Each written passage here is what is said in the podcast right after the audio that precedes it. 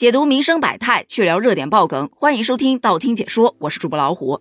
最近，缅甸旅游部长期待中国游客重返的新闻反复登上热搜。之前是说签订了一些合约，提升了旅游服务质量，今天是说五星级酒店都降到三百多啦，来吧。可大家的反应依然是，哼，不去，怕回不来，主要腰子不够割呀。可你敢相信吗？居然还有人非常想去，这说的是昨天的一则新闻，有三名男子多次偷渡到缅甸，要进行电信网络诈骗活动，但由于文化程度比较低，他不会打字，就被诈骗公司给拒绝接收了，最终被云南警方查获。对于这三名男子的行为，我一时真的不知道该说些什么好，是劝他多读点书呢，还是庆幸他因为文化少而保住了腰子呢？其实啊。经常有一些不法分子以出国打工轻松发大财为诱饵，向国内招募人员出国去进行诈骗。现在这个手法大家基本上都已经了解了，很少有上当的。但可千万别以为只要你不去，你的财产就是安全的。别忘了，他们最主要的目的不全是嘎腰子，而是为了进行诈骗活动。这些诈骗犯手段之丰富，套路更新之快，真的让人防不胜防。比方说，当你接了一个电话之后，你的卡里头突然多出了十四万，你会是什么反应呢？事情是这样的，有一位周先生，他有一天接到了一个自称是某金融平台客服的电话，对方就告诉他说，你的这个借贷账号啊存在风险，建议你把这个账号给关掉，以保证你资金的安全。然而，为了操作需要，他们需要周先生走一个流水，也就是事先在账户里头放入一笔借款。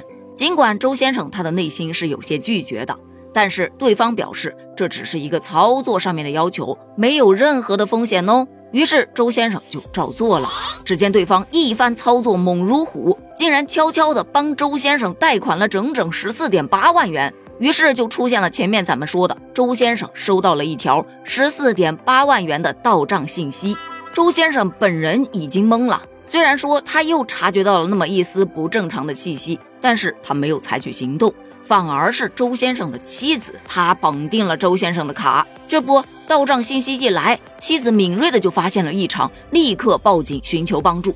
果然，报警后不久，骗子就又冒充民警同志打来了电话给周先生，说呀，你得把这笔巨款转入到指定账户，才能怎么怎么怎么怎么怎么样。但你再想怎么怎么样，他也不可能怎么怎么样了，因为有警察同志保驾护航了。这起案例啊。说白了就是骗子欺负这位周先生，对金融白条不太理解，他没用过，所以才能被牵着鼻子走。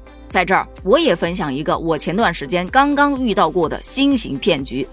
那是一个再普通不过的下午，接到了一个电话，他跟我说他是微信客服，说我的微信开通了一个叫百万保障的服务，可以保障我的账户安全。但是呢，这个服务现在已经到期了。之前是免费使用，但现在需要付保费，得八百多块呢。如果说我不把这个项目停止了，那么这个费用会从我的账户余额里头自动扣除的，包括我的征信也会受到一定的影响。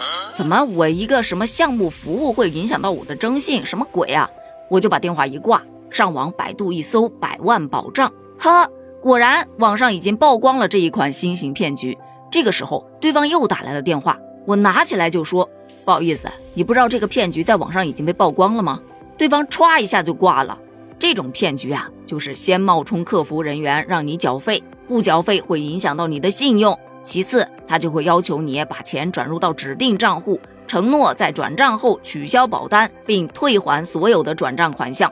就当你把钱一转，不好意思，骗子就会原地消失。但是你要相信，无论骗子使用哪一种方式，他的目的只有一个。就是要你转钱，因此不管接到什么样的陌生电话，只要他最后涉及到要转账，你都一定要提高警惕。如果说他提到了以下几点，不用再给他讲下去了，直接报警。第一点是说，提出要帮你把电话转接到公安部门。要知道，不同部门之间是不会电话转接的。当对方主动要求要帮你把电话转接到公安部门，那其实就是他们串通好的另一个骗子的电话罢了。其二，他要求你去添加警方的 QQ 啊，或者其他的联系方式配合办案。公检法机关是不会通过电话、QQ、传真、网页等形式办案的。用互联网的社交方式去要求你线上配合，那一定是假警察。第三点，主动向你出示通缉令或者说涉案证据，这些所谓的证据都是 PS 处理出来的。你想啊，你都到了需要被通缉的程度了，警察还在这跟你谈条件？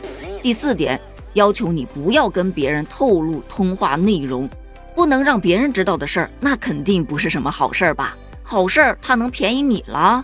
第五点，要求你把钱转入到所谓的安全账户，压根儿就没有什么安全账户。他口中的安全账户肯定是不安全的。另外，一旦要你点击陌生链接、扫描陌生二维码、输入验证码或者重新办一张银行卡等等的情况，都不要相信。当你去输入这些东西时，你已经透露了你自己的个人信息了。他们可以拿着你的这个信息去网贷呀，或者去干些什么，反正不会是帮你去干好事儿。所以提高警惕，只要符合以上任何一点，基本可以断定为诈骗电话，直接报警。还是那句话，天上掉下来的馅饼必定是有陷阱。你有接到过哪些诈骗电话呢？他们用的又是哪种方式呢？欢迎在评论区分享出来，没准儿就能少一人被骗呢。咱们评论区见，拜拜。